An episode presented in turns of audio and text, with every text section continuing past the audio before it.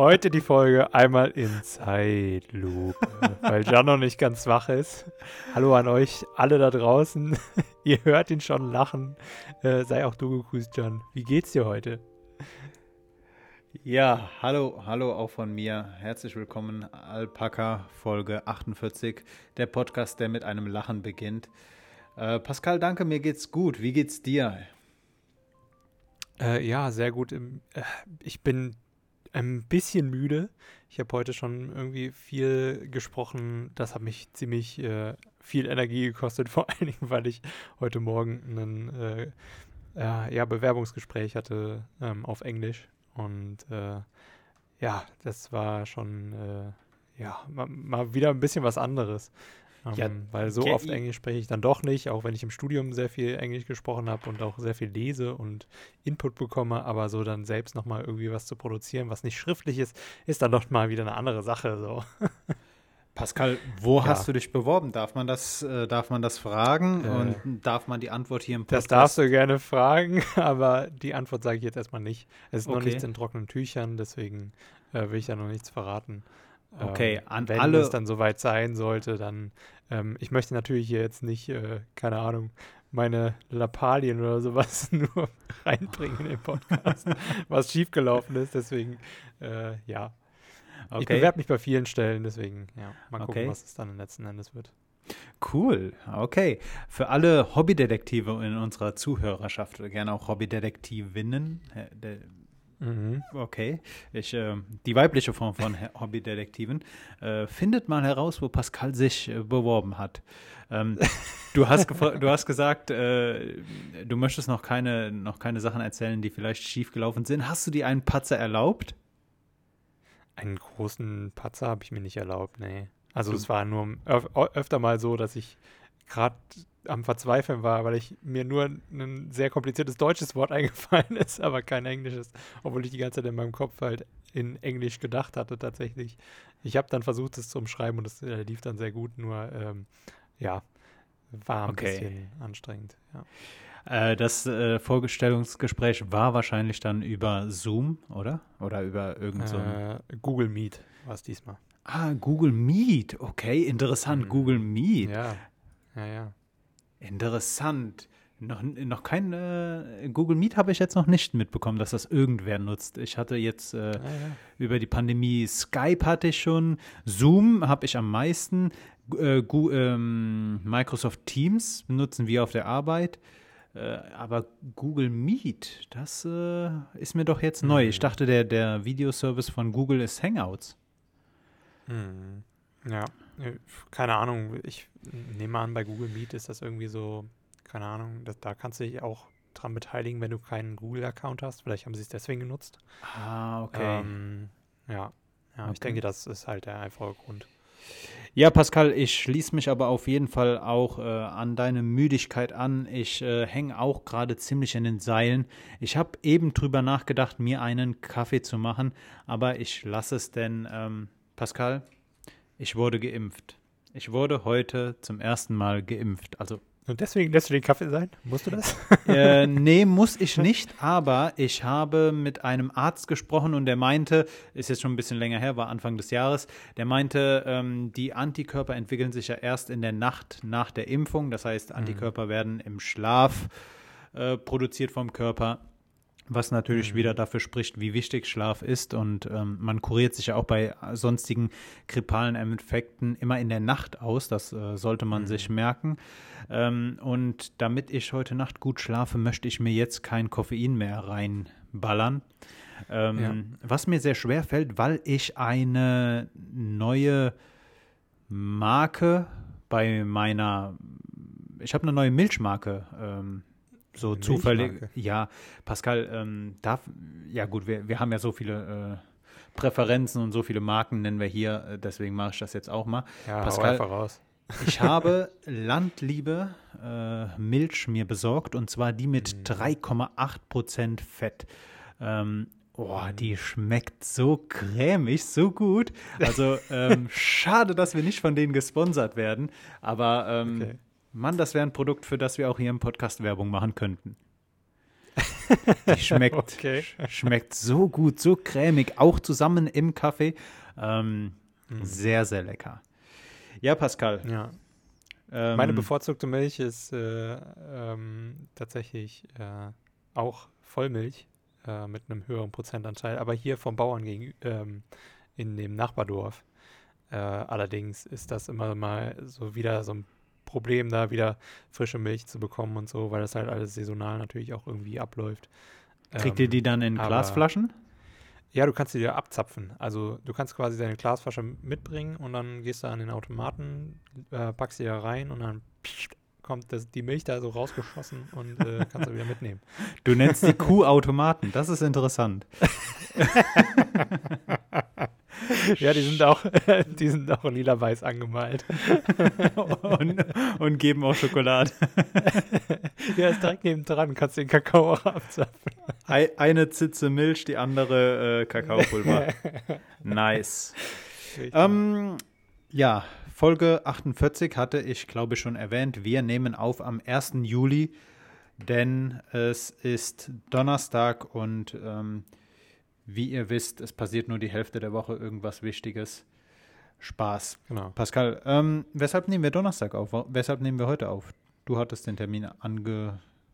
Ja, genau, weil ich am, am, am Wochenende äh, ist sehr schwierig terminplanungsmäßig, weil ich auch sehr viel noch vorbereiten muss für die nächste Woche, weil äh, Uni und so und weitere Vorstellungsgespräche, deswegen brauchte ich da so ein bisschen Zeit und äh, wir feiern außerdem äh, Jennys Geburtstag so ein bisschen nach bei ihren Eltern und ja, da wäre es dann gut. Hatte sie Geburtstag?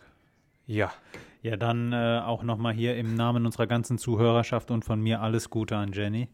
Äh, dann wird das die inoffizielle Geburtstagsfolge. Alles, alles Gute. ähm, Pascal, lass uns doch gleich in die Folge starten. Äh, wie gesagt, ich wurde geimpft. Äh, ich hatte heute Morgen meinen ersten Impftermin hier im Impfzentrum für die Stadt Köln. Das äh, Mhm. ist aufgebaut im Messe, in den Messehallen äh, von Deutz. Mhm. Und ähm, ja, ich habe BioNTech bekommen, für alle, die dies interessiert. Ich habe bisher keine Nebenwirkungen. Es ist jetzt fünf Stunden nach der Impfung her. Mir geht's gut. Weder ein Arm abgefallen, noch ein drittes Auge gewachsen. Ähm, ich fühle mich gut, ich fühle mich müde. Ich glaube, das hängt aber nicht mit der Impfung zusammen. Und ich sage dir ganz ehrlich, äh, die hätte äh, in der, in der Ampulle hätte auch irgendwas anderes sein können. Stünde nicht ähm, auf all den Plakaten neben den Gängen, durch die ich ge- geführt wurde, dass ich BioNTech bekomme, dann hätte da in der Ampulle auch irgendwas drin sein können. Mu Mucosolvan, Hustensaft oder so. Ich hätte es eh nicht gecheckt. So, ich, so machen wir uns nichts vor. Es gab noch nie eine Zeit, wo wir uns als Gesellschaft so krass mit Medikamenten äh, auseinandergesetzt haben, wie jetzt in der Pandemie. Und ähm, erinnerst du dich, dass du dir irgendwann mal drüber Gedanken gemacht hast, was für ein Rezept, was für ein Medikament dir der Arzt verschrieben hat, nachdem du äh, beim Arzt warst und dann auf dem Weg zur Apotheke bist. Nie haben wir uns irgendwie darüber Gedanken gemacht und auf einmal werden alle zu Hobbypharmazeuten und machen sich, machen sich über Impfreaktionen, über Impfnebenwirkungen Gedanken. Ach Leute, lasst euch impfen. Ähm, ging jetzt auch relativ schnell. Ich äh, hatte dir ja mitgeteilt an dem Tag letzte Woche, als ich meinen Impftermin bekommen habe. Jetzt habe ich die erste Impfung schon äh, hinter mir. In fünf Wochen, wenn ich richtig gerechnet habe, Mitte August habe ich meine Zweitimpfung. Und dann äh, müsste ich gegen Ende des Augusts schon meine, meinen vollen Impfschutz haben. Mhm. Ja, cool. Und dann kannst du dir gleich den digitalen Impfpass holen, der ja jetzt auch seit dem 1. Juli überall in der EU ähm, runtergeladen werden kann und benutzt werden kann. Ne? Ja, einmal fürs Reisen. Gilt der dann auch als Bestätigung, wenn ich äh, zum Beispiel ins Sportstudio gehen möchte? Oder wie weise ich Äh. danach, dass ich geimpft wurde? Das wäre jetzt Ich mal so eine Frage. Ja, notfalls mit deinem Impfausweis. Aber ich denke auch, dass die das da auch nachvollziehen können, weil ähm, ja, soweit ich weiß, ist es ja dann äh, meistens irgendwie dann in deiner Apple Wallet drin oder über eine externe App nochmal. Ich meine, Google hätte das schon auf jeden Fall ähm, mittlerweile, dass auf Android-Geräte ähm, quasi auch deinen Impfausweis in die Wallet reinpacken kannst, die da Android hat und ähm, zeigst das dann vor. Die können den QR-Code scannen und sehen dann, ah, okay, der und der hat jetzt äh, ähm, schon die Impfung fertig und dann müssen die halt davon ausgehen, dass es so ist. Ne? Also, also, wird das dann für, für, für jeden ein, also wird das dann ein QR-Code, der für jeden einlesbar ist? Ja, ich denke schon. Also, ja. Soweit ich das jetzt auch schon gesehen habe, bei allen, die äh, den schon beantragt hatten, noch da bei der Apotheke ähm, vor ein paar Wochen, bei denen war das so. Ja. Ja. Ja. Ja, ja weil du hast gerade Impfausweis gesagt, so diesen, diesen gelben Lappen, den schleppe ich ja nicht ja. mit. Aber heute, als ich da, ähm, äh, du setzt dich ja nach der Impfung oder du hast da die Möglichkeit, du wirst darum gebeten, dich 15 Minuten hinzusetzen und dich selbst zu beobachten, ob irgendwas passiert und äh, dann kannst du die, das Impfzentrum verlassen.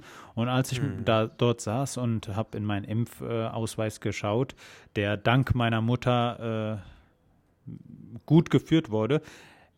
So, ich wurde schon gegen einiges geimpft. Also ganz im Ernst, ich dürfte am, als letztes zu den Personen gehören, die sich irgendwie Gedanken machen wegen irgendeinem Impfstoff, der mir jetzt in, in den Körper geschossen wurde.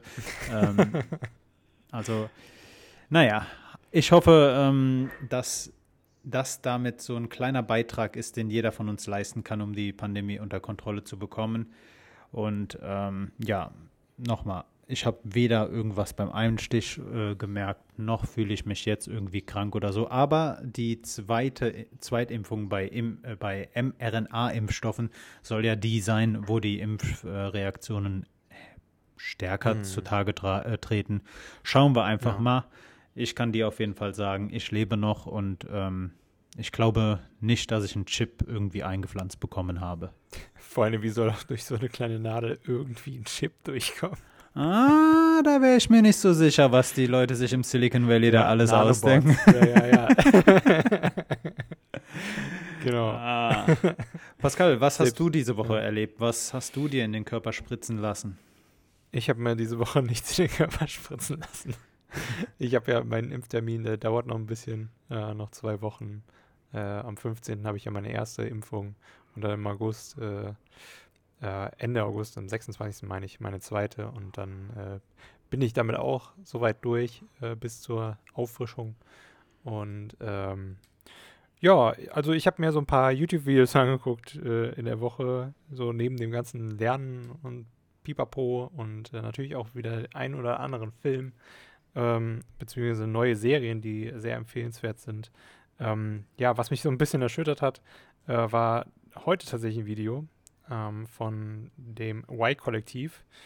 Ähm, und zwar haben sie äh, in Niedersachsen eine Party besucht mit ungefähr 1500 Teilnehmern und ähm, alle ohne Masken in den eingequetschten Räumen. Natürlich vorher irgendwie ein paar Corona-Maßnahmen ähm, eingehalten, aber ähm, äh, und halt Tests machen lassen. Ähm, aber äh, ich fand das trotzdem noch ein bisschen krass. Ähm, ja. ja. Äh, ich weiß nicht, ob du es schon gesehen hast. Äh, nee, nee, habe ich. Mitbekommen hast kurz. Nee, habe ich noch nicht. Ähm, ähm, Werde ich mir aber auf jeden Fall danach mal anschauen. Die ganze mhm. Partyszene ist mir ja nicht so ganz fremd.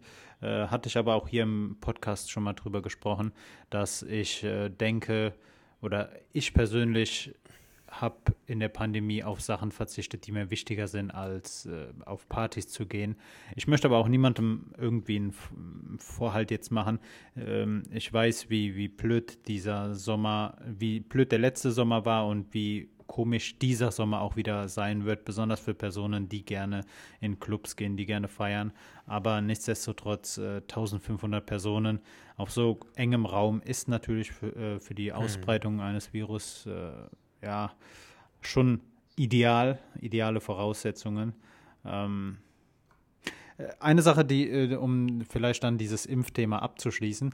In Nature wurde diese Woche eine Studie veröffentlicht aus den Staaten, die zeigt, dass ähm, die Impfungen mit mRNA-Impfstoffen, also das wären äh, Moderna und BioNTech, eine sehr, sehr gute Impfreaktion, äh, eine sehr, sehr gute äh, Antikörperproduktion oder so, wie auch immer jetzt die Fachtermini da sind, weiß ich nicht, aber auf jeden Fall hm. die, der Impfschutz mit einem mRNA-Impfstoff sind sehr, sehr gut.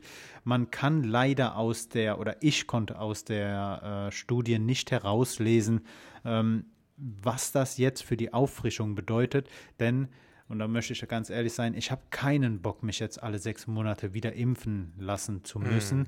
Ähm, manche Zeitungsartikel, so bin ich auch auf die Studie aufmerksam geworden, äh, schrieben dann, dass mRNA-Impfstoffe eine sehr, sehr lang, einen sehr, sehr lang anhaltenden Impfschutz bieten. Das ist nicht der Fall. Ich habe äh, mir das Abstract der äh, Studie durchgelesen und kann daraus nicht erkennen, dass da irgendwie eine zeitliche Komponente genannt wurde, wie lange der Impfschutz halten soll. Aber der Impfschutz, der, den du hast nach der zweiten Impfung, äh, der soll doch ziemlich gut sein, auch gegen alle aktuell äh, kursierenden Mutanten, Varianten. Äh, mhm. Deshalb nochmal ein Appell, lasst euch impfen und ähm, yes. Ja. Pascal, ich habe ähm, hab gestern Abend äh, organisiert von den Freunden der Zeit. Ich glaube, das ist irgendwie, ist das so eine Vorfeldorganisation von der Zeit, äh, der Wochenzeitung? Ich glaube, ne? Mm, ja. Ich bin auf ich jeden Fall. Nicht genau, was sie da machen, aber.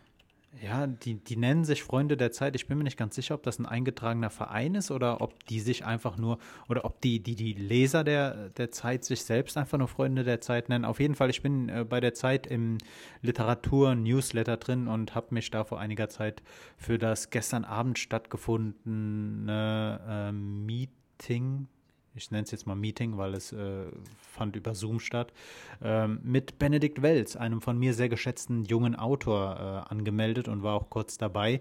Ähm, sehr, sehr cool. Ich fand es lustig und bezeichnend für die ganze Pandemie. Die Technik hat äh, bei der Vorführung nicht so gut geklappt, wie es hätte sein sollen.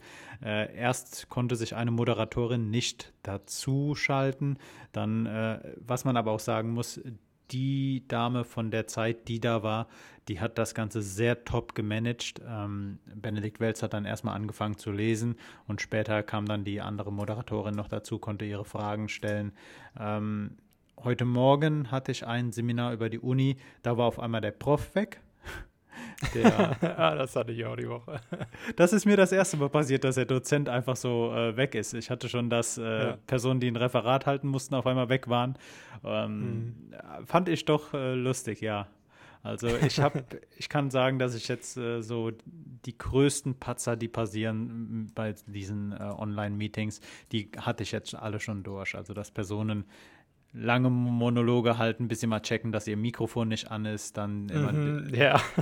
oder Personen, die vergessen, ihre Mikrofone auszumachen, Personen, die in ein mhm. Zoom-Meeting reinkommen, dann über den Prof ablästern und dann erst checken, dass ihr das Mikrofon. Das hattest du tatsächlich? Das hatte ich, das hatte ich. Hatte ich davon nicht hier im, äh, im Podcast schon mal erzählt? Weiß ich nicht. Ich, ich kann mich nicht daran erinnern, aber mein Gedächtnis ist auch nicht so gut. also ich weiß nicht, wie es bei deinen Dozenten ist, aber bei meinen äh, Profs ist es so, die stehen so krass auf diese virtuellen Hintergründe.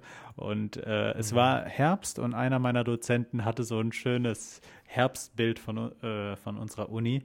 Und ähm, mhm. da kam halt jemand dann äh, in, ins Zoom-Meeting und ähm, ja, man hat halt gehört, dass eine Person bei ihm war und die meinte dann, oh, hat der aber einen süßen Hintergrund. Was ist das denn für ein Scheiß, sagte sie. Und dann ähm, ja, es war auf, also ich habe mich noch nie so fremdgeschämt wie zu dem ja, Zeitpunkt. Ja, ja. Aber ähm, ja. Schwamm drüber. Pascal, wir hatten letzte Woche drüber gesprochen, die Jobs aus unserer Sicht, die zu krass romantisiert werden und äh, mhm. in der bei, und die überhaupt nicht die, den Alltag eines Berufs widerspiegeln. Fang an. Welcher Beruf ist deiner Meinung nach zu krass überromantisiert? Zu krass überromantisiert. Also ich würde mal ganz, ganz tief anfangen, ähm, was mir eingefallen ist, und zwar FlugbegleiterInnen. Ähm, Sehr gut. Also ja. das, man, man, man denkt ja immer so, ein bisschen, wenn man absolut sich noch nie beschäftigt hat mit diesem Beruf, okay, da ähm, einmal, du bist halt im, im, Flieger, du kommst viel ähm, um die Welt, du kannst viel ähm, andere Sprachen sprechen, lernen und äh, neue Kulturen irgendwie ähm, mit diesen in Kontakt treten. Aber dem ist ja überhaupt gar nicht so.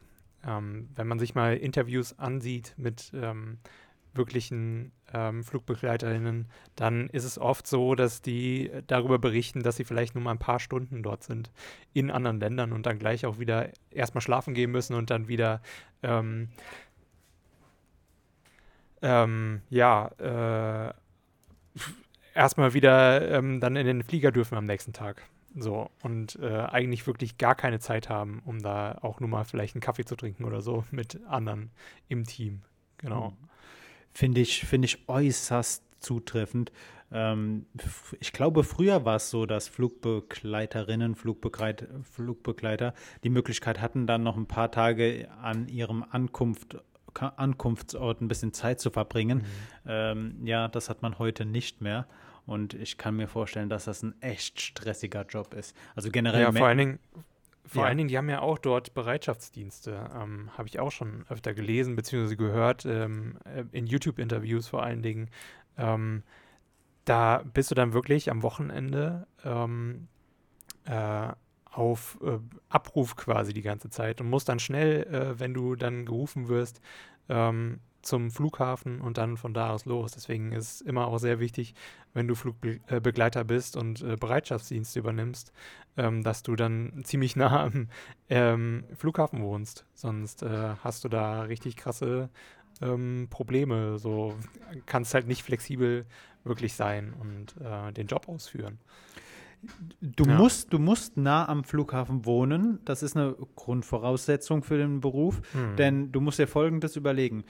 Und das passiert halt oft. Du gerätst in den Stau, die Bahn fällt aus oder sonst irgendwas. Ja. Wenn du nicht ja. zu einem bestimmten Zeitpunkt an deiner Arbeitsstelle bist als Flugbegleiter, Flugbegleiterin, dann verpasst du den Flug. Mhm. Und äh, als, als Teil der Crew ist das schon ziemlich mies, wenn du dann äh, da stehst, der Flieger ist weg und du kannst deine Aufgaben im, im Cockpit, im äh, Flugzeug nicht wahrnehmen. Von daher ja, vollkommen. Und was ich mir auch denke, das ist ein mies stressiger Job. Also generell Jobs mit Menschen. Ich habe Respekt vor jedem, der äh, alle Jobs mit, mit Menschen, Menschen zu, mit, mit, mit, Menschen arbeitet. Arbeitest du nicht auch mit Menschen? ja, das ist so wie, ich möchte einen Job mit Computer. Jeder arbeitet heute irgendwie mit Computer ja. und jeder arbeitet auch irgendwie immer mit Menschen. So, äh, ich glaube, die wenigsten Berufe ist, äh, haben nichts mit Menschen zu tun. Entweder bekommst mhm. du den Auftrag äh, von Menschen oder du arbeitest für Menschen oder mit Menschen, wie auch immer. Aber wenn, du musst ja mal überlegen, du bist da auf einem sehr, sehr, sehr engen Raum mit ganz vielen Menschen mhm. und ähm, so ein Flug, Flug kann ja auch mal dazu führen, dass nicht alle gut gelaunt sind. Manche bekommen Angst, manche fühlen sich während des Flugs nicht gut. Und ähm, hm. stelle ich mir äußerst stressig vor. Was ich glaube, was mich auch am Flug, äh, am Job des Flugbegleiters echt stören würde, wären die Arbeitszeiten. Ja, ja, definitiv. Wenn du da durch die Nacht fliegst und kommst dann morgens an und darfst am nächsten, nächsten Abend oder nächsten Morgen schon wieder weiterfliegen, boah, da musst du jemand mhm. sein, der wirklich auf Punkt einschlafen kann und äh, dazu gehöre ich definitiv nicht. Sehr, sehr guter, ja. sehr, ja, sehr guter ja. Punkt. Was ist deins? Ähm, ich habe auch eine Liste mit drei Berufen gemacht. Ich weiß nicht, ob ich da eine äh, Reihenfolge reinbringen möchte. Deshalb. Ähm, Die sind alle gleich blöd. ja, es sind alles nicht blöd, aber es sind halt Berufe, die in der Öffentlichkeit anders dargestellt werden, als sie dann später wirklich sind. sind. Und äh, ja. da möchte ich jetzt einfach mal das eins der Paradebeispiele nehmen. Und zwar Polizist. Um ein bisschen genauer zu sein, hm. Kriminalbeamter oder Kriminologen. Hm, ja. man stellt sich ja das immer so Sherlock Holmes-mäßig vor, dass man an einen Tatort ja. kommt. Da liegt eine Leiche und dann inspiziert man das und dann sieht man schon, okay, die, Flug, die, die Blutspritzer sind von rechts an die Wand gekommen. Der. Äh, die Person, die getötet wurde, muss wahrscheinlich von jemandem, äh, von einem Linkshänder erschossen werden oder so. So ist die, so ist die Realität nicht. Ich hatte letztes Jahr genug Möglichkeiten, mich mit Personen äh, zu unterhalten, die nicht zu den Polizisten gehören, die in einem Eins Einsatzwagen durch die Straßen fahren und wirklich jeden Tag irgendwas anderes erleben, sondern mit Kriminalhauptkommissaren, mit äh, Personen, die beim ähm, ähm, Bundeskriminalamt arbeiten, beim BKA, die sagen, also was mir aber auch schon bewusst ist, du arbeitest die meiste Zeit. Du arbeitest die meiste Zeit am Schreibtisch. Also so wie, mhm. äh, gut, Cobra 11 waren jetzt keine, ähm, keine Kriminalbeamten, das war Autobahnpolizei, aber dass du mal vom Schreibtisch we wegkommst, ist die Ausnahme. Dann hast du starre Strukturen. Das heißt, auch wenn du einen Job besser bewältigen könntest, du musst dich an die Vorgaben deiner Institution halten. Und mhm. machen wir uns nichts vor, Institutionen hängen derzeit immer hinterher. Und gerade, ich glaube, beim Themenfeld Kriminalität ist es so, so wichtig, am, am Nabel der Zeit zu bleiben. Gerade jetzt, wo sich Kriminalität immer mehr in den digitalen Raum bewegt, musst du dann halt noch nach den starren Strukturen deiner Institution arbeiten. Und genauso starr wie die Strukturen in der Institution sind, sind auch deine Vorgesetzten. Ähm, auch jetzt wieder Eindrücke von Personen, die in dem Job sind, aber auch ähm, aus manchen Reportagen äh, gesehen. Personen sagen, dass die Vorgesetzten, und das ist üblich, älter sind und nicht mehr so auf dem neuesten Stand, die nicht mehr wissen, wie heute Kriminalität funktioniert, wo Kriminalität stattfindet, wie Kriminalität stattfindet.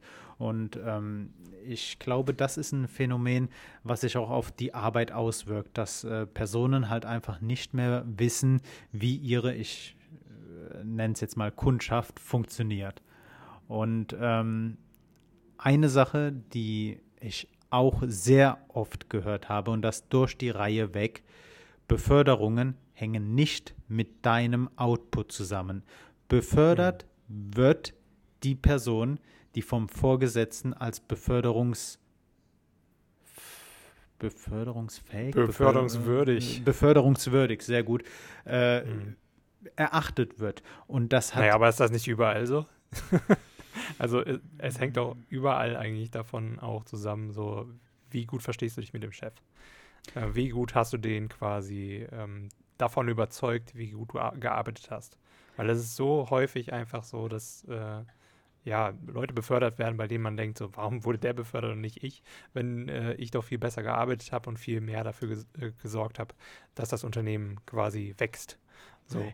Ja, ich glaube, das ist, das ist überall so. Und ich denke, das lernt man auch schon in der Schule, dass äh, Noten kein objektives Messinstrument sind. Aber, und das ist, glaube ich, eine, ein Spezifikum beim äh, Polizistenberuf, du trägst deine Position, auf der du dich befindest, offen nach außen. Du hast einfach mhm. deine Position an deiner Uniform. Das muss man, und ich glaube, das ist halt eine Sache, die hast du nicht in jedem Beruf. Du hast halt bei den Polizisten halt äh, auf den Schultern diese Sterne, die deinen Rang, oder Rang ist jetzt nicht das richtige Wort, aber die halt deine Position innerhalb des Polizistenberufs nach außen spiegeln.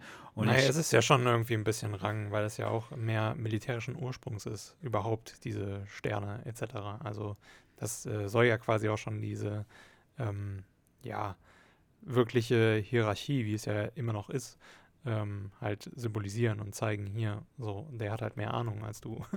Ja. Da kannst du zwar hinkommen, aber da musst du halt für ackern und äh, dich anstrengen und äh, dasselbe machen wie er und äh, ja. Ich war mir nur ja. nicht sicher, ob, äh, ob der Begriff des Rangs zutreffend ist. Aber du hast gerade einen Punkt genannt, den ich nicht bei den äh, negativen Eigenschaften des Berufs aufzählen möchte, die Hierarchie. Ich glaube, dass viele Personen darauf stehen, wenn es in einem Unternehmen oder bei deren Arbeitsplätzen flache Hierarchien gibt. Ich glaube, dass es aber auch viele Personen gibt und ähm, besonders bei der Polizei, die darauf stehen, einen Vorgesetzten zu haben, der ihnen sagt, wie heute der Tag strukturiert ist. Und ich Mhm. glaube, dass Hierarchien nicht gleich irgendwas Negatives sind. Aber um, um äh, damit meinen meine, meinen ersten Punkt in der Liste abzuarbeiten, ich glaube, dass der Beruf des Kriminalbeamten, und da möchte ich ganz, ganz viele Gruppen mit reinzählen, auch ähm, ja, dieses, diesen typischen Tatortermittler, also Tatort jetzt auf die Serie bezogen. So läuft, Hm. der, so läuft der Polizeiberuf nicht ab. Ähm, Weder Cobra 11 noch Tatort aus Münster, die, auch die Gerichtsmedizin. Die Gerichtsmedizin läuft auch nicht so ab. Gerichtsmediziner kommen nicht an den Tatort. Die Forensik Hm. ist meistens äh, in, ja, in der Gerichtsmedizin, also in dem Gebäude. Ähm, deshalb, um es kurz zu machen, Kriminalbeamter, Kriminologen ist mein erster Beruf, der zu krass romantisiert wird. Ja, dem stimme ich voll zu auch. Und ich habe auch einen gleichwertigen Beruf, würde ich mal nennen, als zweites, und zwar einfach das Dasein eines Geheimagenten oder ähm, generell arbeitenden äh, Beamten für ähm, ja, die verschiedenen ähm, Organisationen, die beispielsweise unsere Verfassung schützen äh, oder den Staat in irgendeiner Weise als Nachrichtendienst, ähm, als Geheimer dienen sollen. Ja, das ist halt auch, äh, auch so ein Ding, klassisch wie auch der, der Kommissar im Prinzip bei der Polizei, der halt wirklich nicht wie James Bond rumrennt und äh, wild Verbrecher jagt, sondern einfach eigentlich am Schreibtisch sitzt, äh, guckt, wo Unauffälligkeiten sind oftmals ähm, und äh, versucht, das irgendwie herauszufinden. Also sehr analytisch, einfach denken und ähm, gucken, dass man irgendwie, ja, ähm, die Leute irgendwie ein bisschen bespitzeln kann, so. Ist ähm, das, ist das nicht andere so? Wege. Ist das nicht so, dass ich als Geheimagent direkt nach der Einstellung einen Aston Martin bekomme und wenn ich dann irgend Und mit Raketen direkt. ja.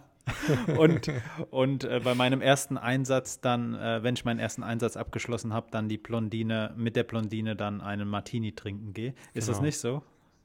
Ja, ja, doch, das, das kannst du schon machen. Aber dann musst du dann ganz so mitspielen. Pascal, Nee. was mir gerade auffällt jetzt äh, bei, den, äh, bei den Geheimagenten, auch bei den Polizisten, ähm, Hm. Das sind ja immer Filme, Serien, die diesen Beruf so, die die Wahrnehmung dieses Berufs so verzerren. Woher kommt das? Also sind die Serien, gut, die Serien wären sonst halt nicht interessant, wenn du da die ganze Zeit nur einen Tatort Münster hast, wo du die Personen zu 80 Prozent nur äh, am Schreibtisch siehst und zu 20 Prozent in der Mensa. Das, das, würde, das würde sich niemand anschauen, aber das verzerrt halt vollkommen den Job eigentlich. Also so, ich weiß es nicht. Ähm, Naja, gut, ein, ein, Fünkchen Wahrheitsgehalt ist ja immer da. Zum Beispiel Ob Observationen oder sowas. Oder ähm, das ist ja auch eigentlich Alltag eines entweder Geheimagenten oder ähm, Kommissars beziehungsweise Polizeibeamten ähm, generell. Das kann ja schon stimmen so.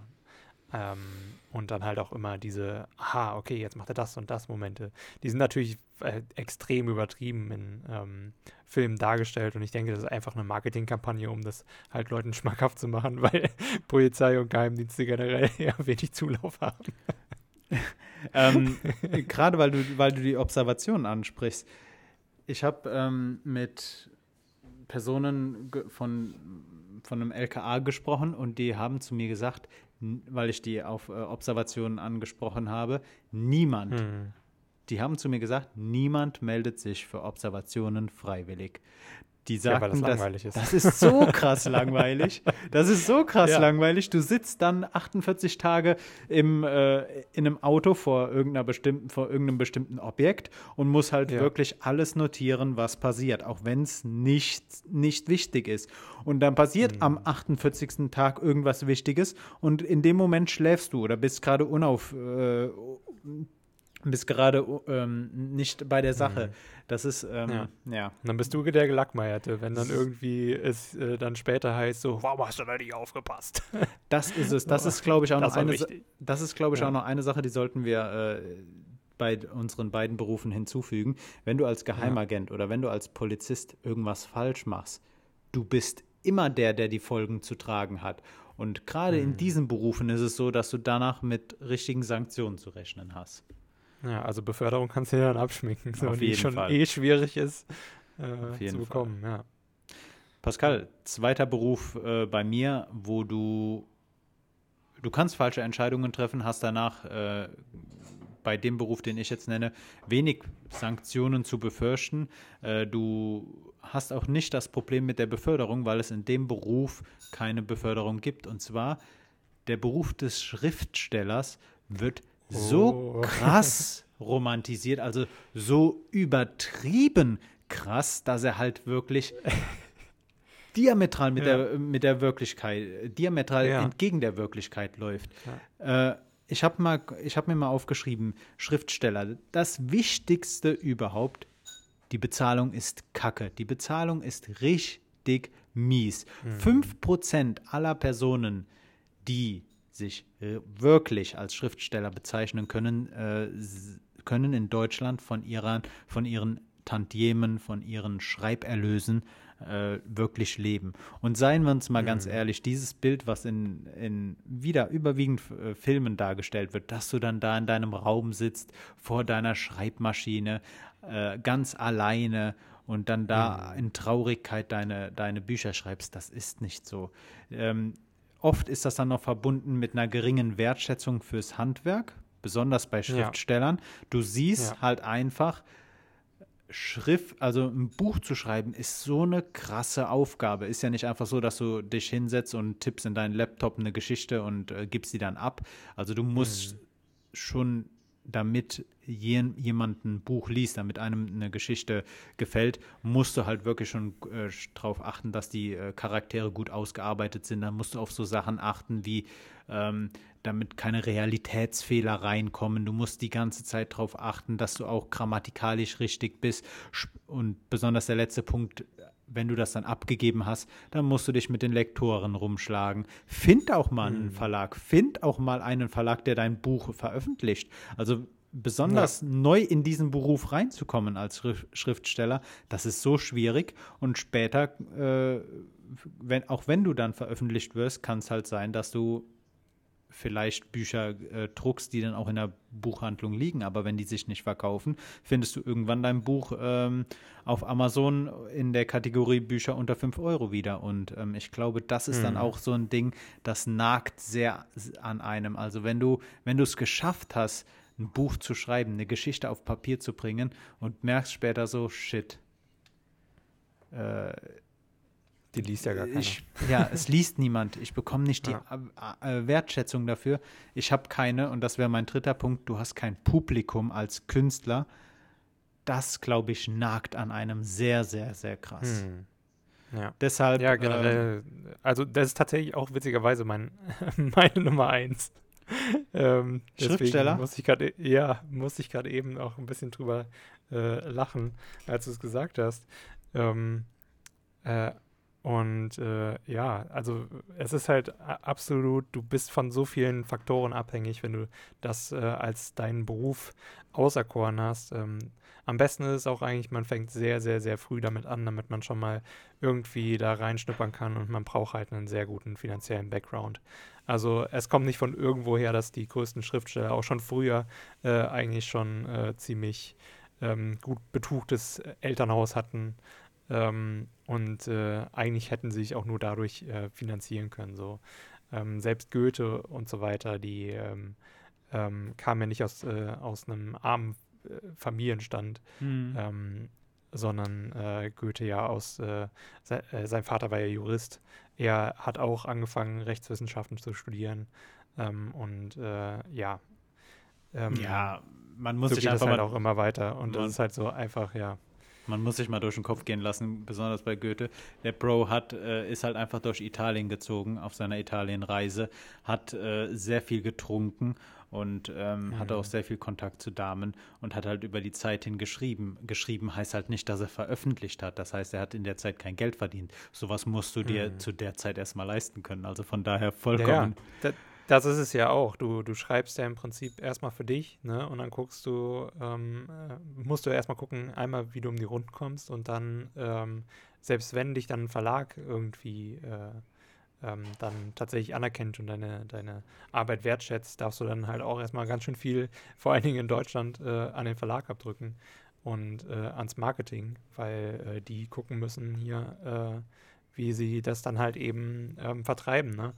Und äh, gerade wenn du dann neu angefangen hast, äh, hast du nicht wirklich hohe äh, Tantiemen in dem Fall. Ne? Ähm, weil du, da muss halt sehr, sehr viel dann im Marketing reingesteckt werden.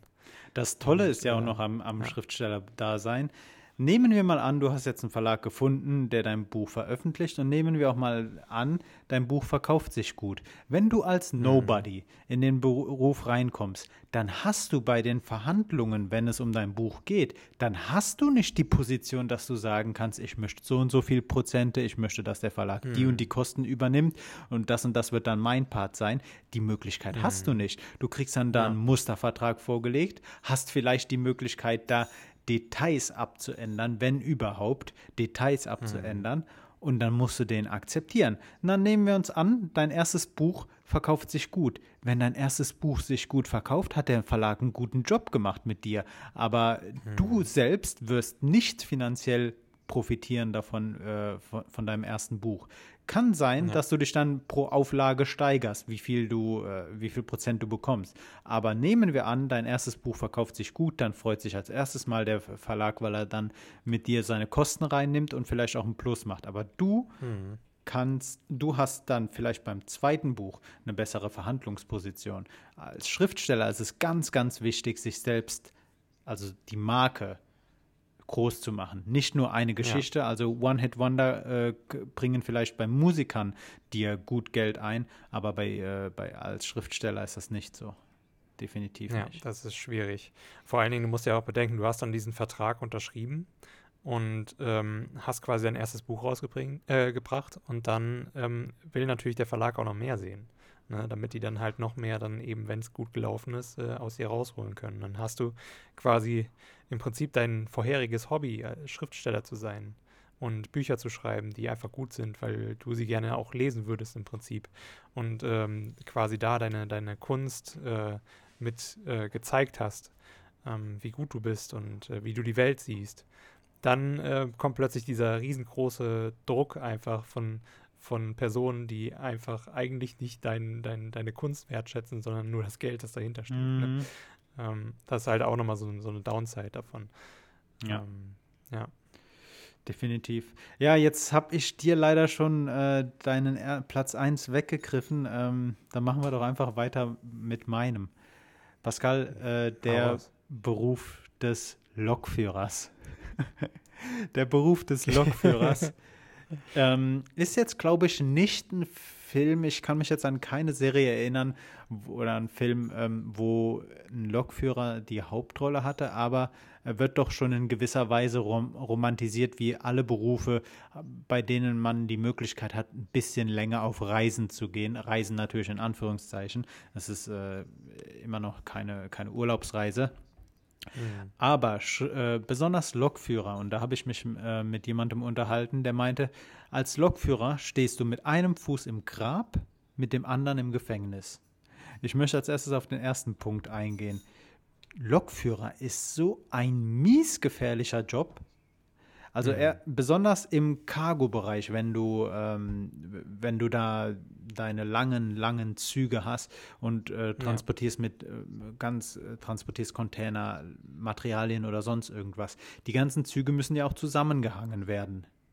Und, das, und als ähm, Lokführer von so einem Lastenzug steigst du ja nicht an einem Bahnsteig aus. Du steigst meistens dann auf so einem Rangierhof aus und da mhm. rollen dann neben dir noch weitere Züge. Und machen wir uns nichts vor, so ein Zug kann, genau wie ein Schiff, nicht äh, eine Vollbremsung machen. Das Ding bleibt nicht einfach stehen. Äh, mhm. Bleiben wir bei dem Thema Tod. Statistisch über äh, über, ja, überfahren ist jetzt nicht äh, das richtige Wort, aber Statistik bring, äh, statistisch bringt jeder Zug, äh, Lokführer eine, äh, drei Menschen in seinem Arbeitsleben um. Das heißt, es ist nun mal, und das ist ein sehr trauriges Thema, aber sehr viele Menschen bringen sich um, indem sie sich vor einen Zug werfen. Und man muss sich darüber Gedanken machen, du fährst als Lokführer und auf einmal springt dir jemand vor den Zug. Das ist hm. so ein krass, das kann dich mies traumatisieren und dann äh, kann, kann das sogar dazu führen, dass du deinen Job nicht mehr ausführen kannst. Und ähm, dafür kannst du ja noch nicht mal was. Aber wenn dir schon in der Ausbildung beigebracht wird, dass das sehr wahrscheinlich der Fall wird, dass das sehr wahrscheinlich irgendwann auch mal auf dich zutreffen wird, dass du jemanden umbringst, auch wenn du es nicht möchtest. Das ist echt kein, äh, kein Punkt, den ich in eine, in eine ähm, Jobannonce schreiben würde. ja. Und Ja. dann ähm, mit dem anderen Fuß im Gefängnis, du bist halt verantwortlich für die Lok und für den Zug, den du fährst. Und äh, das ist, glaube ich, bei jedem Transportmittel so, wo du die Verantwortung für die Menschen hinter dir hast. Du bist verantwortlich, wenn der Zug, wenn der Bus, wenn sonst irgendwas einen Unfall baut und jemand zu Schaden kommt, bist du zuständig und du haftest damit. Und mir hat äh, jemand erzählt, wenn du als Lokführer die Geschwindigkeit nicht einhältst, es kommt zu einer Entgleisung, es folgt immer ein Gerichtsverfahren. Du verlierst deine Zulassung. Du wirst nie mehr im Leben einen, einen Zug führen. Du wirst aber auch nie mehr im Leben irgendein anderes Transportmittel, das gedacht ist, um Menschen oder äh, Lasten zu transportieren, wirst du nicht mehr führen. Und ähm, ich glaube, das ist auch so eine Sache, dass wenn man einen Fehler macht, sich einfach mal eine ganze Jobsparte verschließt. Und man muss sich natürlich auch darüber äh, Gedanken machen, wenn es herauskommt, dass das wirklich ein Fehler war, den du aus Fahrlässigkeit begangen hast, dann stehen da auch wahrscheinlich noch Schadensersatzklagen und so weiter in den Raum. Äh, Das ist schon eine große Verantwortung und ich glaube, das ist nicht jedem bewusst, der an den Beruf des äh, Lokführers denkt. Ja. Aber das ist auch wa- ein Grund, warum nicht so viele Lokführer werden wollen. Ne? Der ist ja sehr unattraktiv generell, beziehungsweise die Deutsche Bahn versucht den ja auch immer ein bisschen attraktiver zu machen mit sehr, sehr krass hohen Gehältern, äh, wo, die, wo du wirklich, wenn du den Betrag hörst, umfällst, so, ähm, wo du denkst, das kann nur ein Investmentbanker verdienen im Prinzip. Aber ähm, ja, Verdient man als Lokführer Ja. so gut? man, man verdient relativ gut tatsächlich. Also neue Einstellungsannoncen, ähm, äh, Annoncen, die ich momentan sehe, da verdienst du schon. Also ich habe es natürlich jetzt ein bisschen übertrieben mit Investmentbanker, aber ähm, es ist schon verdammt viel. Es ist mehr als äh, einfach nur irgendwie seine 60.000 oder sowas, ähm, die beispielsweise äh, ein Meister oder sowas in, in seiner Werkstatt oder so bekommt, Mhm. wenn er in einer guten Werkstatt ist. Aber ähm, ja, Krass. das ist äh, schon krass. Sehr, sehr cool. Ja, das waren unsere drei, äh, das waren unsere sechs oder fünf Berufe, die nach unserer Meinung äh, zu krass romantisiert werden. Ähm, zu den, äh, wir hatten ja ganz am Anfang die, die Diskussion mit den äh, Rängen bei der Polizei. Ich habe mal ganz kurz gegoogelt. Mhm. Äh, das, äh, lass, lass sie uns Dienstgrade nennen. Dienstgrade hört sich besser Ja, an. ja, von mir aus ist es dasselbe. Ja, es ist dasselbe, es ist vollkommen dasselbe.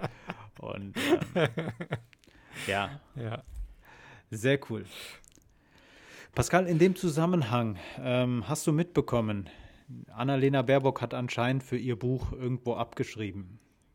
Hast ja, du die Diskussion? irgendwie. Ja, Ja. ja. die Diskussion habe ich nicht verfolgt. Also ich weiß nicht, was am Ende dann jetzt irgendwie da rauskommt. Ich dachte mir so, ja, die suchen jetzt halt einfach alles, um sie halt platt zu machen. So, damit bloß alle wieder CDU wählen. Keine Ahnung.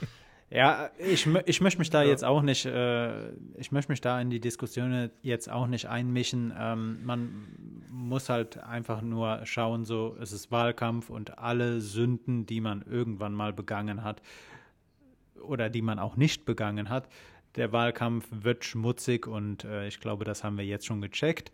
Ähm, interessant finde ich manche Aussagen von anderen politischen Mitbewerbern, die vorher irgendwie Probleme mit Masken hatten jetzt, äh, dass die sich jetzt so krass äh, darauf versteifen, dass äh, Annalena Baerbock da in einem äh, Buch abgeschrieben haben soll ähm, oder plagi plagiiert hat. Ähm, man muss auch da, na, egal, gehen wir da jetzt nicht drauf rein. Auf jeden Fall in dem Zusammenhang habe ich mir diese Woche die Frage gestellt, Pascal, an welche Berufsgruppen haben wir höhere moralische Grundsätze? Wo denken wir, dieser Mensch muss äh, muss sich gut verhalten? Wo, wo, wo, mit welchem Beruf ver äh, verbindest du gutes moralisches Verhalten? Mm, Naja, natürlich in der Politik sollte das ein Ideal sein, aber das ist halt durch die Realität einfach, ähm, glaube ich, hat man das nicht mehr. Ja. Ich weiß nicht, es wird einem sehr, sehr oft kaputt gemacht oder einfach die, diese, die Menschen, die da in diesem, ähm, äh, in diesem Bereich arbeiten, sind halt auch einfach nur Menschen und ähm, ja, ähm, moralisch noch irgendwie. Oh, in Deutschland ist das sehr schwierig. Ähm, ich finde immer irgendwie Lehrer sollten auch irgendwie einen höheren moralischen Anspruch haben. Habe ich mir auch aufgeschrieben, Pascal. Habe ich mir ja. auch aufgeschrieben. Du machst mich gerade unglaublich glücklich, dass du Lehrer nennst, äh, weil, weil ich äh, einfach froh bin, dass ich nicht der Einzige bin, der auch denkt, ja. dass Lehrer irgendwie gewisse, also Lehrer dürfen ruhig fordernd sein, aber sie müssen das, mhm. was sie vermitteln, auch selbst widerspiegeln. Also wenn ich selbst ja. einen Lehrer habe, der ja irgendwie zu spät in, äh, zum Unterricht kommt und dann schlecht vorbereitet ist. Ich glaube, ja, das sollte nicht predigen von Pünktlichkeit. So. Dem kannst du gar nichts mehr glauben, dann, wenn Eben. Eben. So. Pascal, ich möchte ganz kurz eine Geschichte äh, zu, äh, erzählen. Mein Vater war mit ähm, meiner türkischen Oma mal bei einem Arzt und da ging es um ihr Herz und ähm, dieser Arzt hat dann äh, meine, hat halt äh, irgendwie Befunde äh, erläutert. Und mein mhm. Vater sah in seinem Hemd eine Marlboro-Packung. Und er meinte dann so zu mir, Jan, wie kann ich diese Person noch wahrnehmen, wenn du als, als Herzarzt jemandem predigst, äh, er soll gesund leben, aber selbst hast du die Zigarettenschachtel in deinem Hemd drinne stecken.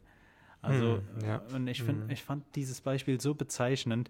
Ich habe noch zwei andere Berufsgruppen, an die ich äh, oder bei denen ich mir wünschen würde, ich glaube, wenn ich das so formuliere, wäre es besser, bei denen ich mir ja. wünschen würde, dass diese Personen zumindest überzeugt sind. Guck mal, ich rede jetzt noch nicht mal von höheren moralischen Grundsätzen, aber zumindest äh, überzeugt sind von der Sache, die sie tun. Das sind einmal Geistliche. Ich glaube, mhm. es wäre für mich sehr äh, demotivierend, wenn ich jemanden habe und der mir dann auf einmal sagt, er glaubt nicht an die Sache. Sei es jetzt mal ein Pfarrer, sei es ein Imam oder sei es äh, sonst irgendein Repräsentant von irgendeiner Institution, religiösen Institution. Wenn mir jemand sagt, er glaubt nicht daran, so dann, dann ist das eigentlich äh, dann kann ich diese Person nicht mehr als, als geistliche Instanz wahrnehmen. Und genau so ist es meiner Meinung nach auch, und das jetzt auch verbunden mit der europäischen, äh, mit der EM, mit der Europameisterschaft, Trainer. Ich glaube, es ist sehr wichtig für die Mannschaft, dass ein Trainer überzeugend rüberkommt und auch wenn du keine Tore schießt, du musst für die Sache genauso brennen wie jeder deiner Spieler. Und wenn du das nicht zeigst, dann kannst du nicht die Position als äh, Trainer übernehmen. Würdest du mir da zustimmen? Ja, gut, bei Trainer, ich verstehe dein Beispiel, aber das wäre mir jetzt nicht wichtig, äh, weil ich halt einfach so absolut keinen Kontakt zu beispielsweise jetzt Fußball habe oder so. Aber du hast schon vollkommen recht damit. Ähm, also es ist wichtig, ähm, immer für, ähm, für egal in welchem Bereich, du hast jetzt zwar Fußball gesagt, aber äh, in jedem Sportbereich gilt das ja. Jeder, der dir irgendwie äh, hilft, deine sportlichen Leistungen oder so oder auch beruflichen Leistungen ähm, nach vorne zu bringen, ähm, der sollte am besten nicht einfach nur ähm, ja, Wasser predigen und dann im Hintergrund Wein trinken, sondern dann äh, halt wirklich auch bei der Sache sein. Mhm. Definitiv. Ja. Eine Sache in dem Zusammenhang noch, ähm, ich glaube, dass man an, und da spreche ich jetzt für uns alle, ich glaube, dass wir an Polizisten den Anspruch haben, dass die sich an Recht und Gesetz halten. Äh, interessant ist dann, dass man sieht, dass Polizisten im Gegensatz zu, zur normalen Gesellschaft doppelt so häufig kriminell werden. Hm.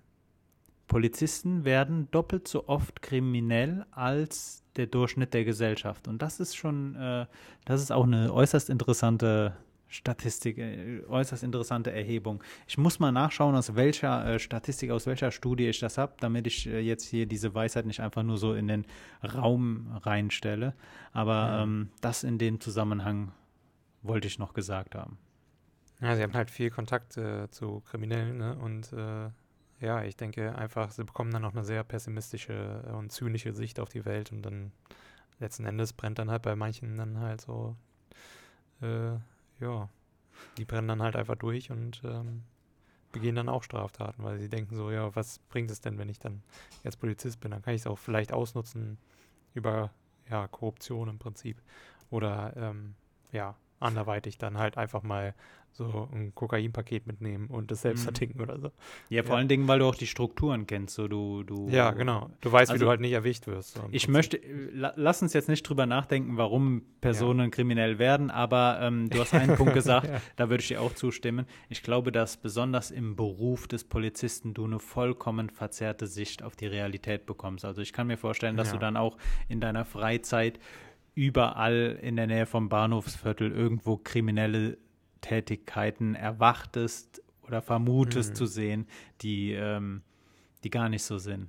Ähm, ja, das ist ähm, im Prinzip auch irgendwie, fällt mir als nächster Buch, äh, Beruf auch ein, äh, Journal, äh, als Journalist oder generell ähm, Redakteur einer Zeitung. Du bist immer so geprägt von deiner Sicht quasi ähm, ähm, deines Berufes, beziehungsweise aus deinem Beruf heraus. Das ist schon ziemlich krass. Mhm. auch wo, wo, wo ich, ich weiß nicht, warum dieses Beispiel mir jetzt so im, im, im Hinterkopf ist, aber Feuilletonisten beispielsweise, die sind einfach so in ihrer elitären Welt gefangen, dass sie eigentlich gar nicht mehr so die Einfachheit einfach nur akzeptieren können, die Dinge haben und ähm, viel halt so quasi aus ihrem Elfenbeinturm beziehungsweise aus ihrer äh, Sicht von dort ähm, äh, ja äh, sehr viel einfach reiterisch dann ähm, in der Luft zerfetzen äh, mit ihren Kritiken oder ähm, ja, viel zu sehr beschönigen, was einfach eigentlich nicht gut ist, so für die Allgemeinheit oder ein bisschen zu ähm, gekünstelt rüberkommt eigentlich. Vollkommen. So. Ich, ich ja. glaube, das ist ein Problem, äh, das viele Personen haben, die mit Kunst zu tun haben, dass du, hm. wenn du die Fähigkeit hast, Kunst zu analysieren, Kunst so auseinanderzunehmen und die einzelnen Details zu bewerten, was ein Laie nicht kann, sei es bei einem Lied, das du im Radio hörst und einfach nur genießt, aber wenn du dann irgendwie ähm, Musikkritiker bist und kannst einfach Kunst nicht mehr genießen, ich glaube, das mhm. ist schon irgendwie, das ist eine Fähigkeit, die sollte man sich besonders als Kritiker von irgendwas ähm, beibehalten, Sachen auch einfach mal zu genießen. So ein Restauranttester, der dann auch äh, abends bei Freunden eingeladen wird und das Essen, äh, auch wenn er es nicht äh, ausspricht, aber wenn, wenn du anfängst, das Essen zu analysieren, wie die einzelnen Sachen zusammengesetzt sind und überall nach Fehlern suchst, ich glaube, dass, mhm. das, das verändert irgendwie einen Menschen und ich denke, dass da hast du gerade die Feuilletonisten angesprochen. Ja, ich denke, dass das ein Problem ist, wenn du Kunst so auseinander nimmst, dass Laien nicht nachvollziehen können, was du jetzt gerade kritisierst. Ja, ich meine, das ist ja auch in der, äh, in der Videospielbranche auch so. Ähm, also Videospielmagazine nehmen ja auch teilweise mal weniger ernst, mal mehr ernst äh, Spiele sehr auseinander und wollen sie halt im Detail analysieren und gucken, wo sind hier jetzt die Probleme und so weiter. Ähm, und äh, vergessen dann aber einfach mal das Spiel einfach nur zu spielen, das erste Mal. Mhm. Ähm, liegt unter anderem halt häufig daran, dass sie keine Zeit dafür haben. Ähm, die bekommen dann oft äh, eine Vorabversion und müssen die dann innerhalb von einer, ja, innerhalb eines Tages oder zwei Tagen halt komplett äh, ähm, ja, analysiert haben und einen Artikel drüber geschrieben haben. Und auch das Schreiben des Artikels ist ja schon eine Sache, die ziemlich lange dauert. Ähm, und dann äh, vorher natürlich das Spiel durchzuspielen, je nachdem, was es für ein Spiel ist, ähm, hast du das nicht an einem Tag durch. So, dann hast du nicht die komplette Essenz verstanden ähm, oder ähm, halt auch jede Spielmechanik einmal ausgetestet. Hm. Und äh, ja, ich glaube, wir sollten den Leuten einfach ein bisschen mehr Zeit geben, so dass sie irgendwie Kritiken etc. verfassen können. Einfach, dass sie sich mal auf sich wirken lassen können. Weil was bringt mir denn, wenn ich da das äh, Spiel zerfetzt sehe und ähm, ja, im Prinzip mir das madig gemacht wird. Ähm, ist auch irgendwie so ein Grund, warum ich keine Reviews äh, zu Videospielen lese, sondern einfach wirklich, wenn mich das Spiel interessiert, dann ähm, lade ich es mir runter.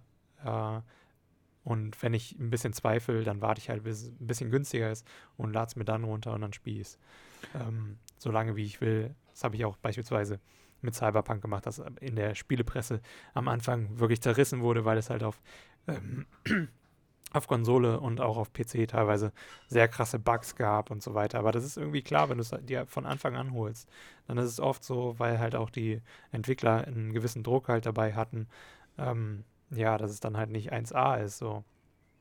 De ähm, deshalb, ja. ähm, deshalb schaue ich mir auch, äh, wenn ich mir Technik-Reviews anschaue, schaue ich mir gerne Sachen an, wo steht äh, vier Wochen jetzt mit diesem Handy oder nach drei mhm. Monaten jetzt mit diesem Gerät. Weil ich glaube, ja, ja. einen richtigen Test kannst du halt nur, du kannst ein Produkt nur richtig testen, wenn du es eine gewisse Zeit lang benutzt hast. Also was bringt mhm. es mir, wenn, wenn du mir deinen ersten Eindruck, deine ersten Eindrücke mit mir teilst? So, die werde ich auch mhm. haben. Aber wichtig ist halt, macht dieses Produkt mich nach drei, vier Monaten immer noch glücklich, erfüllt es immer noch seinen Zweck. Und ähm, das ja. ist dann ein ausführlicher Test. Ja, deswegen finde ich halt auch zum Beispiel auch so ähm, Sachen wie halt Twitch-Livestreams über Videospiele oder sowas. Ähm, äh, oder wenn jemand das Spiel halt gerade spielt, das ich mir holen möchte, dann äh, nehme ich mir zwar ein bisschen was vorweg, so die ersten ähm, Sachen der Story beispielsweise, aber ähm, ich kann sehen, wie äh, das halt tatsächlich funktioniert und so weiter. Deswegen mhm. finde ich das immer sehr cool und das ist, glaube ich, auch so der Reiz ein bisschen von Let's Plays und ähm, Streams halt, dass du dann halt wirklich einfach ein bisschen eine qualitativ hochwertigere ähm, ja, Review bekommst und eine direktere. Ähm, ja. Ich glaube, dass es aber auch interessant ist, ähm, Tests von Personen zu hören, die nicht so tief im, in, in der Materie sind. Also mhm. ja.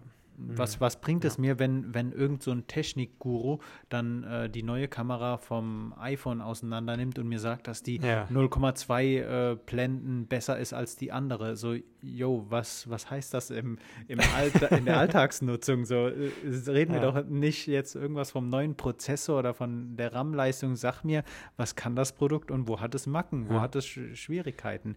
Ähm, ich ich finde ja immer auch ganz cool, wenn die ähm äh, ja, wenn die Tester dann sagen, jo, am Ende ähm, effektiv ist es 5% oder 10% besser als das alte. Und du denkst mhm. dir so, okay, danke, bring die Informationen noch vorher, dann muss ich mir das Video nicht angucken. Ja, vollkommen. dann hole ich mir lieber das alte, bezahle weniger und fertig. Oder wenn dann Personen über einen Akku sprechen und sagen, jo, das Ding hat einen 4000 Milliampere Akku. Digga, sag mir doch einfach. Wie viele Stunden? Wie ja. viele Stunden komme ich damit über den Tag oder nach wie, nach wie vielen Stunden muss ja. ich das Handy wieder laden?